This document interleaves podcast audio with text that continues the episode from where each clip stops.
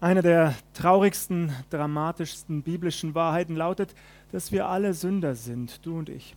Jeder hier in diesem Raum, selbstverständlich auch außerhalb dieses Gottesdienstsaales, hier in Waldkraiburg, in der Region Mühldorf, der Bundesrepublik Deutschland, überall auf der Welt. Jeder Mensch ist in den Augen Gottes ein Sünder. Paulus macht das in seinem Römerbrief sehr deutlich. In Kapitel 3, Vers 10 steht geschrieben, da ist keiner, der gerecht ist auch nicht einer. Nur ein paar Verse weiter, ab Vers 22 steht geschrieben, denn es ist hier kein Unterschied, sie sind allesamt Sünder und ermangeln des Ruhmes, den sie vor Gott haben sollen. In Römer 6, Vers 23 berichtet uns Paulus schließlich, die Strafe, die auf die Sünde steht, es ist keine geringere als die Todesstrafe. Hier steht geschrieben, denn der Sünde sollt ist der Tod.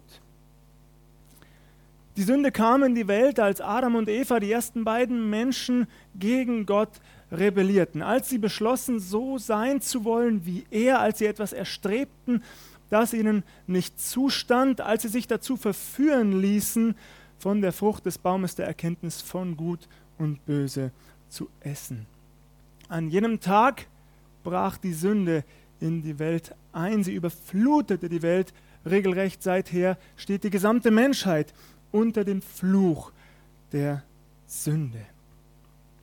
Wir alle werden also auch eines Tages als Folge der Sünde den Tod erleiden. Es sei denn natürlich, unser Herr Jesus Christus kommt zuvor wieder, was durchaus möglich ist, was wir erwarten dürfen, wofür wir bitten dürfen. Aber wenn es nicht geschieht, werden auch du und ich dem Tod gegenübertreten und ins Auge sehen müssen. Die Bibel spricht in 1. Korinther 15, Vers 26 vom Tod als dem letzten Feind, der allerdings besiegt werden wird. Alle, die an Jesus Christus glauben, alle, die angenommen haben, was Jesus am Kreuz auf Golgatha erwirkt hat durch sein teures, kostbares Blut, werden auch, so wie unser Herr Jesus Christus auferstanden ist, auferstehen zum Leben und ewig in Gottes Gegenwart verbringen. Darauf dürfen wir uns schon jetzt freuen. Kehren wir allerdings zurück zum Begriff der Sünde. Was bedeutet Sünde eigentlich biblisch betrachtet? Manchmal benutzen wir diesen Begriff ja relativ salopp, wenn wir über die Weihnachtsfeiertage hinweg zu viel gegessen haben oder zu viel Schokolade oder Chips essen, dann haben wir gesündigt. Das ist natürlich nicht der Fall. Zugleich mache ich uns natürlich Mut, auf unseren Körper, auf unsere Gesundheit zu achten. Aber nur weil wir hin und wieder gerne Schokolade essen, sündigen wir nicht. Ich weiß nicht, wie es euch geht. Ich brauche jeden Tag meine Dosis Schokolade. Das ist einfach so. Was meint also die Bibel, wenn sie von Sünde spricht? Sie meint Zielverfehlung. Damit wir schaffen es nicht, den Maßstäben Gottes, die wir in seinem Wort lesen können, gerecht zu werden. Wir verfehlen in vielen Bereichen das Ziel, ob nun in Gedanken, mit unseren Worten, durch die Werke, die wir tun. Wir halten die Gebote Gottes nicht, seine Gesetze, seine Ordnungen. Das kann ja alles Mögliche sein. Ob das eine Lüge ist, ob das Betrug ist, ob das Ehebruch ist, was auch immer, Habgier, Neid. Durch all das verfehlen wir das Ziel, wir schaffen es nicht, dem Maßstab Gottes gerecht zu werden. Wenn ich Paulus lese, insbesondere hier in seinem Brief an die Römer, dann bekomme ich den Eindruck, dass keine Unterschiede zwischen den einzelnen Sünden zu bestehen scheinen, dass es also keine Gewichtung gibt zwischen den einzelnen Sünden, die uns von Gott trennen. Ich möchte euch nun allerdings in einen weiteren Bibelvers mit hineinnehmen, der auf den ersten Blick das genaue Gegenteil davon auszusagen scheint. In 1. Johannes 5, Vers 16 steht geschrieben, wenn jemand seinen Bruder sündigen sieht, eine Sünde nicht zum Tode, so mag er bitten und Gott wird ihm das Leben geben, denen, die nicht sündigen, zum Tode. Es gibt aber eine Sünde zum Tode, bei der sage ich nicht, dass jemand bitten soll. Vielleicht seid ihr auch schon einmal oder des Öfteren über diesen Vers gestolpert, habt euch gefragt, wie sollen wir diesen Vers deuten? Wie ist das zu verstehen, was Johannes hier in seinem ersten Brief formuliert hat?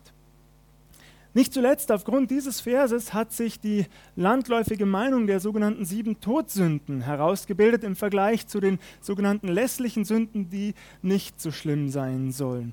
Zu den sieben Todsünden zählen meines Wissens unter anderem Mord, Habgier, Wollust, Völlerei, Faulheit. Aber ist diese Deutung richtig? Stimmt sie? In Bezug auf 1. Johannes 5 haben sich zwei große Strömungen herausgebildet, die ich euch ganz kurz skizzieren möchte. Auf der einen Seite stehen die Theologen, die behaupten, dass es tatsächlich Unterschiede zwischen den einzelnen Sünden gäbe. Dass es also Sünden gibt, die in den Augen Gottes schwerer wiegen als andere und dass Gott diese schwerwiegenderen Sünden auf der Stelle oder zumindest sehr schnell mit dem Tode bestraft. Nun denkt ihr vielleicht, das kann doch nicht biblisch sein, das hat doch keine Grundlage im Wort Gottes. Tatsächlich hat diese Auslegung eine Grundlage im Wort Gottes. Schlagt gerne einmal, wenn ihr wollt, Apostelgeschichte 5 auf. Da lesen wir nämlich von dem Ehepaar Hananias und Sapphira. Vielleicht kennt ihr ihre Geschichte. Was hatten die beiden getan? Sie hatten einen Acker besessen. Diesen Acker hatten sie verkauft und das Geld dafür der Gemeinde in Jerusalem gespendet. Könnte man so sagen. Sie legen es den Aposteln, sie legen es Petrus zu Füßen, aber behalten wissentlich einen Teil des Geldes zurück, belügen die Gemeinde, also die Apostel.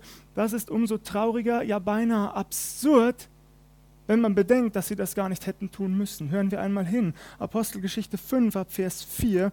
Hier spricht Petrus zu Hananias. Hättest du den Acker nicht behalten können, als du ihn hattest? Und konntest du nicht auch, als er verkauft war, noch tun, was du wolltest? Warum hast du dir dies in deinem Herzen vorgenommen?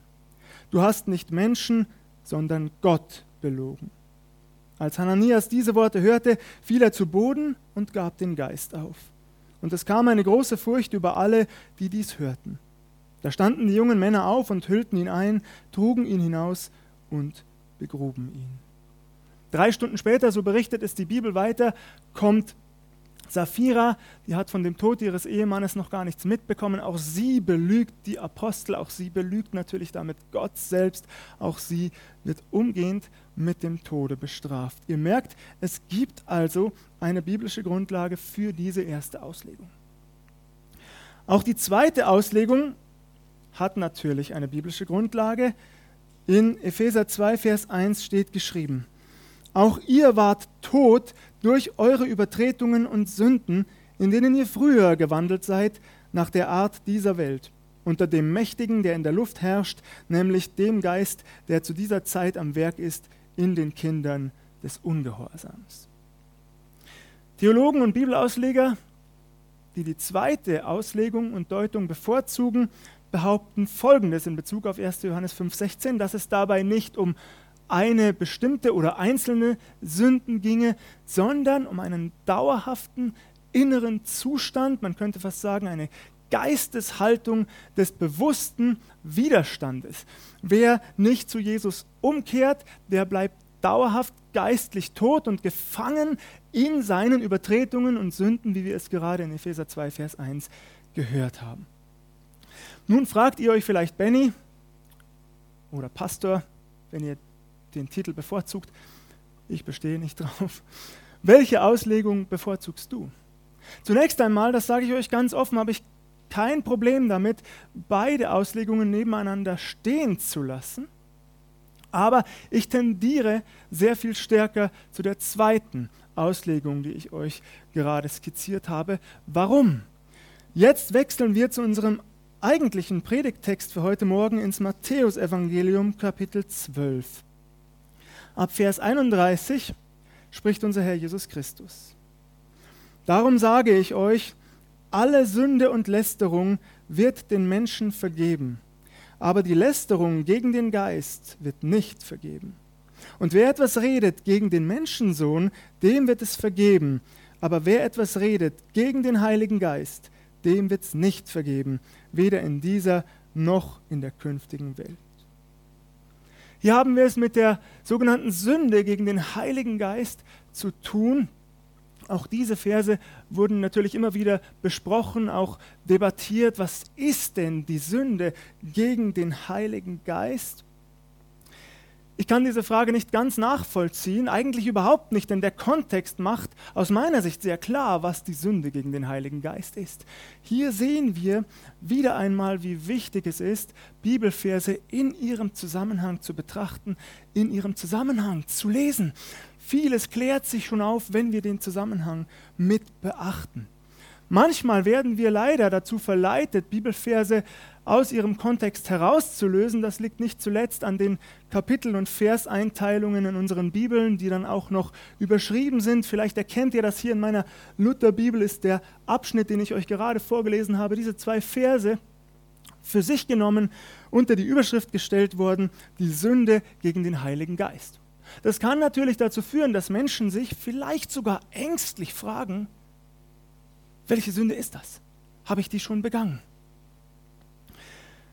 Aber der Kontext noch einmal, der macht das sehr deutlich. Ab Vers 22 heißt es, da wurde ein Besessener zu Jesus gebracht, der war blind und stumm, und er heilte ihn, sodass der Stumme redete und sah. Und alles Volk entsetzte sich und sprach, ist dieser etwa Davids Sohn? Ein Besessener wird zu unserem Herrn Jesus Christus gebracht, infolge seiner Besessenheit, blind und stumm. Was für ein schlimmes Schicksal, wenn ein Mensch weder sehen noch sprechen kann. Er konnte sich also nicht bemerkbar machen, maximal durch Klopfzeichen oder Berührungen.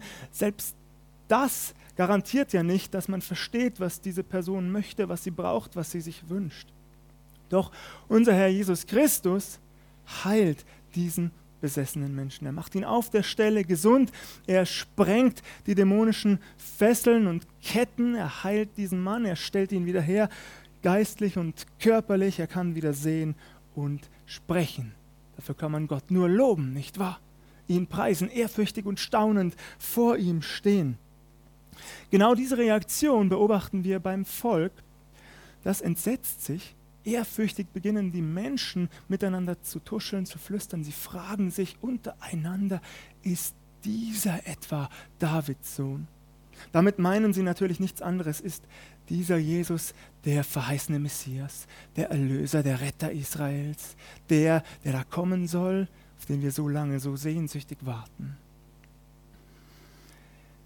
Die Pharisäer bekommen das mit diese ehrfürchtige Frage des Volkes. Sie reagieren allerdings ganz anders. Hören wir noch einmal hin, Vers 24.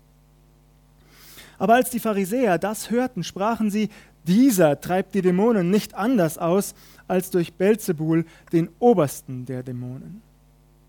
Während es bei den Menschen aus dem Volk sehr ehrfürchtig klang, bewundernd, da klingt es bei den Pharisäern abwertend, zumindest in meiner Vorstellung, dieser da, dieser, den ihr tatsächlich für den Messias haltet, ist garantiert nicht der Messias. Er hat diese Kraft, Dämonen auszutreiben, nur weil sie ihm vom Obersten der Dämonen verliehen wurde, nämlich von Belzebul. Im Grunde sagen sie hier, die Pharisäer, nichts anderes als, unser Herr Jesus Christus ist selbst besessen, er wird gesteuert von Belzebul. Ein kurzes Wort zu diesem Namen Belzebul. Wir wissen heute nicht mehr eins zu eins, um wen es bei Belzebul geht. Die einen identifizieren mit Belzebul Satan selbst, weil es auch heißt, es sei der oberste der Dämonen. Ich folge dieser Deutung. Aber es gibt auch andere Auslegungen. Im Alten Testament gibt es eine Stelle, da ist von einer Stadtgottheit der Philister die Rede. Baal Zebub heißt es da, oder Baal Zabub, glaube ich sogar. Und das ist ein hoher, gefallener Engelfürst, der Satan unterstellt ist und nicht Satan selbst, so wird es ausgelegt.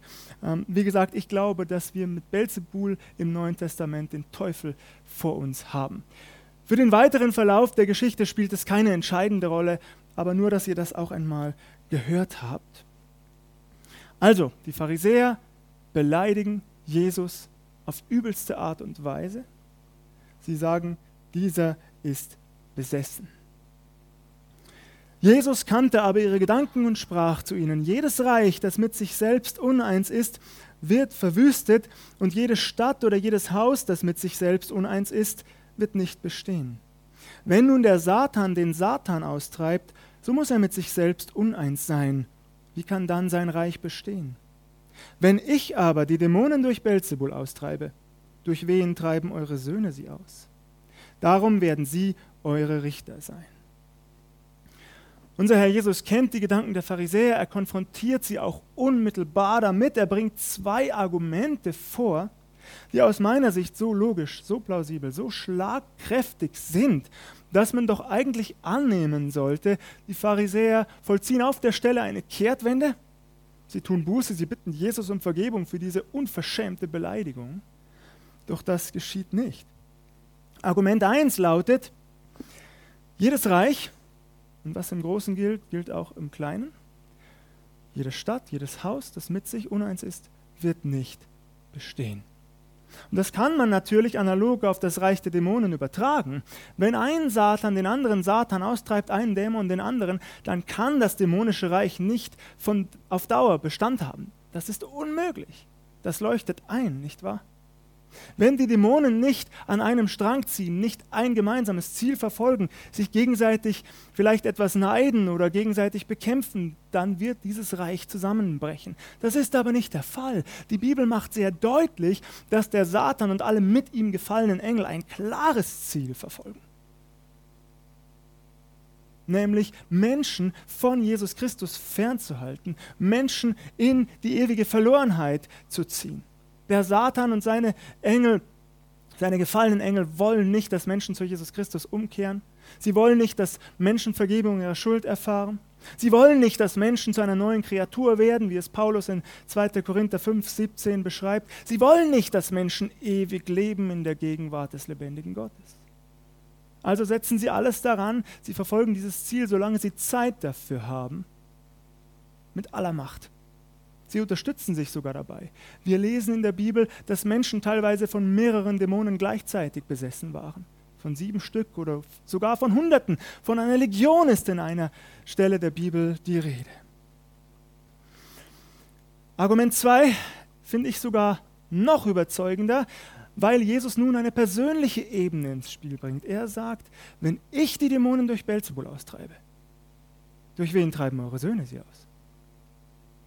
Immer wieder hat es im Laufe der Geschichte Israels Exorzisten gegeben, Dämonenaustreiber, die Menschen aus diesen dämonischen Banden und aus dieser dämonischen Gefangenschaft herausführen konnten. Nie und nimmer wären die Pharisäer auf die Idee gekommen, dass es sich dabei um eine dämonische Kraft handelt, sondern natürlich um die Kraft Jahwes, des Gottes Israels, des einzig wahren Gottes bis heute und durch die Kraft seines Geistes, seines Heiligen Geistes. Nur bei Jesus verkehren sie diese Tatsache in ihr Gegenteil. Übrigens nicht, nicht, weil sie etwas gegen diese Tat als solche hätten, sondern weil sie Jesus verachten und hassen und ihn beneiden. Unser Herr Jesus spricht weiter, Vers 28. Wenn ich aber die Dämonen durch den Geist Gottes austreibe, so ist ja das Reich Gottes zu euch gekommen. Oder wie kann jemand in das Haus des Starken eindringen und ihm seinen Hausrat rauben, wenn er nicht zuvor den Starken fesselt? Und dann wird er sein Haus ausrauben. Wer nicht mit mir ist, der ist gegen mich. Und wer nicht mit mir sammelt, der zerstreut. Darum sage ich euch, alle Sünde und Lästerung wird den Menschen vergeben, aber die Lästerung gegen den Geist wird nicht vergeben. Und wer etwas redet gegen den Menschensohn, dem wird es vergeben aber wer etwas redet gegen den Heiligen Geist, dem wird es nicht vergeben, weder in dieser noch in der künftigen Welt. Nun macht Jesus es ganz klar. Er sagt, schaut genau her. Öffnet eure Augen, öffnet eure Ohren, öffnet vor allem euer Herz. Hier tritt euch Gott selbst entgegen. Das Reich Gottes, es bricht an in eurer Mitte, es bricht an vor euren Augen. Erkennt ihr das denn nicht? Verschließt euch doch nicht, verschließt doch nicht euer Herz vor dieser Tatsache. Doch genau das geschieht. Genau das tun die Pharisäer. Und das, ihr Lieben, ist die Sünde gegen den Heiligen Geist, dass sich Menschen, in diesem Fall die Pharisäer, dauerhaft gegen Gott verschließen, dass sie sich ihm dauerhaft widersetzen und zwar wieder besseres Wissen. Sie konnten wissen, dass Jesus der Messias ist. Sie haben ihn so oft gehört, seine vollmächtigen Predigten, die ganz anders waren als ihre eigenen. Jesus traf die Menschen mitten ins Herz.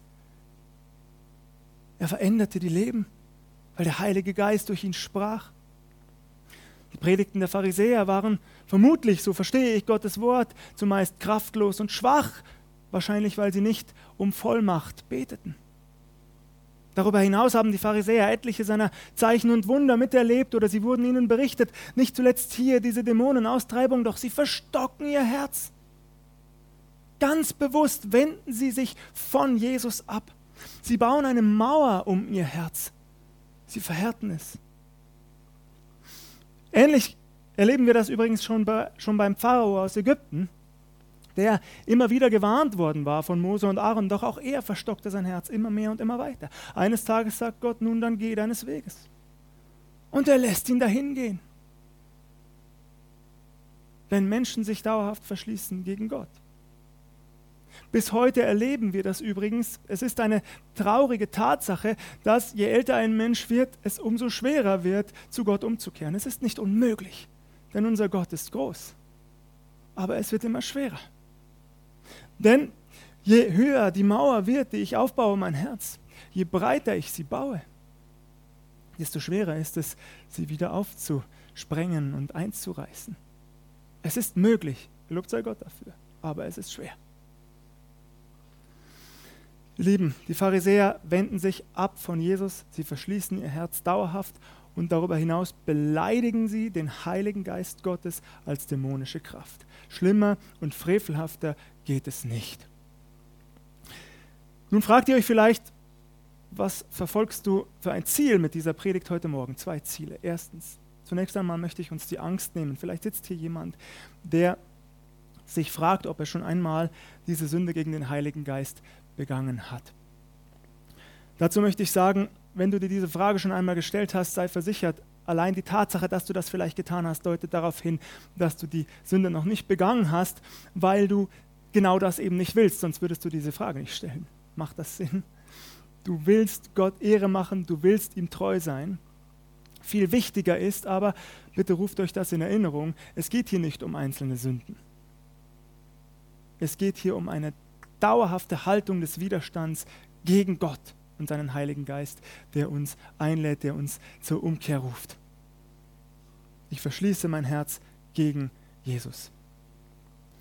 Allerdings, und das ist das zweite Ziel, ermahne ich uns liebevoll, aber deutlich, weil wir nicht davor gefeit sind, diese Sünde nicht doch auch zu begehen, in diesen Zustand zu verfallen. Nun kenne ich natürlich die Auslegungen, die sagen, einmal gerettet, immer gerettet, Du hast dich bekehrt, du kannst im Grunde tun und lassen, was du willst.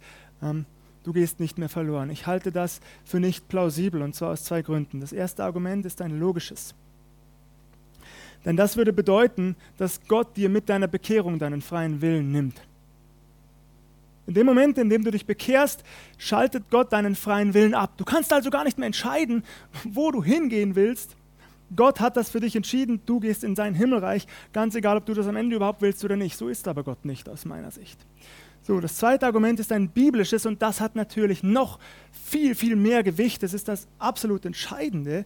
In Hebräer 6, Vers 4 steht, ab Vers 4, denn es ist unmöglich, die, die einmal erleuchtet worden sind und geschmeckt haben die himmlische Gabe und Anteil bekommen haben am Heiligen Geist und geschmeckt haben das gute Wort Gottes und die Kräfte der zukünftigen Welt und dann abgefallen sind, wieder zu erneuern zur Buße, da sie für sich selbst den Sohn Gottes abermals kreuzigen und zum Spott machen. Nun kenne ich natürlich auch hier die Auslegung, dass es sich bei Menschen, die dann wieder abfallen, um nicht wirklich bekehrte oder wiedergeborene Christen gehandelt haben könne. Auch das Argument halte ich für nicht plausibel. Es steht hier sehr deutlich. Zweimal lesen wir, sie haben geschmeckt. Die Kräfte der zukünftigen Welt das gute Wort Gottes. Sie wussten, wer Gott ist, ganz klar. Sie haben ihn erlebt mit ihren Sinnen. Und darüber hinaus heißt es, sie haben Anteil bekommen am Heiligen Geist. Wie sollen wir das anders deuten, als dass auch sie versiegelt waren mit dem Heiligen Geist?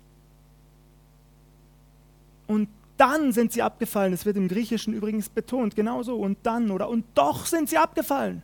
Sie wussten, wer Gott ist, sie haben ihn erlebt. Und doch sind sie abgefallen. Und für solche Menschen ist es nicht möglich, sie wieder zur Buße zu erneuern. Übrigens auch das ein interessanter Hinweis. Diese Worte abfallen und erneuern stehen nur hier im Neuen Testament und an sonst keiner anderen Stelle. Damit erhalten sie eine enorme theologische Bedeutung. Wir können diese Verse nicht einfach abschwächen, nicht so tun, als seien diese Menschen nicht bekehrt gewesen, nicht so tun, als bestünde diese Gefahr nicht. Aber, und jetzt ermutige ich uns wieder, denn das ist natürlich das Hauptanliegen, diese Gefahr besteht erst dann, wenn wir auch aus der Gemeinschaft gehen, wenn wir nicht mehr regelmäßig die Nähe Gottes suchen durch sein lebendiges Wort, wenn wir nicht mehr im Gebet mit ihm verbunden sind. Und genau deswegen ist es so wichtig. Und ich ermutige uns dazu, dass wir jeden Tag zu unseren Bibeln greifen, jeden Tag das Wort Gottes lesen, dass wir es verschlingen. Wir sind gerade in der Offenbarung in unserer, in unserer Bibelstunde. Vor kurzem hatten wir Kapitel 10. Da ist Johannes ein Büchlein und es ist ihm süß wie Honig in seinem Mund. Und genauso ist es mit dem Wort Gottes, wenn wir es pflegen, im Wort Gottes zu lesen und immer mehr die Zusammenhänge erkennen und Gott dafür loben und preisen. Mit ihm verbunden zu sein im Gebet, die Gemeinschaft miteinander wertzuschätzen, wo Jesus in unserer Mitte ist ihn jeden Tag auch darum zu bitten, sein Heiliger Geist möge seine Frucht in uns bringen und durch uns wirken. Denn alleine schaffen wir es nicht, das ist ganz klar, ihr wisst das schon. Eigentlich müsste man es gar nicht sagen und doch ist es so wichtig, es immer wieder zu hören. In der Verbindung mit Jesus. Und noch etwas ist wichtig. Unser Glaube ist kein Sprint. Unser Glaube ist nicht mit der Bekehrung abgeschlossen. Paulus schreibt ganz klar, der, unser Glaubensleben ist ein Marathon, es ist ein Kampf, der nicht nur einen Tag dauert, bis du dich bekehrt hast oder zwei Wochen, sondern der auch danach noch fortgesetzt wird. Allerdings spricht Paulus von einem guten Kampf des Glaubens, weil wir nicht alleine kämpfen, sondern mit dem Geist Gottes in uns. Gelobt sei Gott dafür. Und so bitte ich uns, dass wir uns immer wieder ausrichten auf ihn, diesen Heiligen Geist Gottes, der uns versiegelt hat, der uns bewahren möchte bis zu diesem Tag. Was geschieht an diesem Tag, wenn wir den guten Kampf des Glaubens vollenden? Hier könnte man einige Verse lesen. Ich habe mich zum Abschluss der Predigt entschieden für Philippa 2, ab Vers 13b. Da heißt es, ich vergesse, was da hinten ist und strecke mich aus nach dem, was da vorne ist und jage nach dem vorgesteckten Ziel, dem Siegespreis der himmlischen Berufung Gottes in Christus Jesus.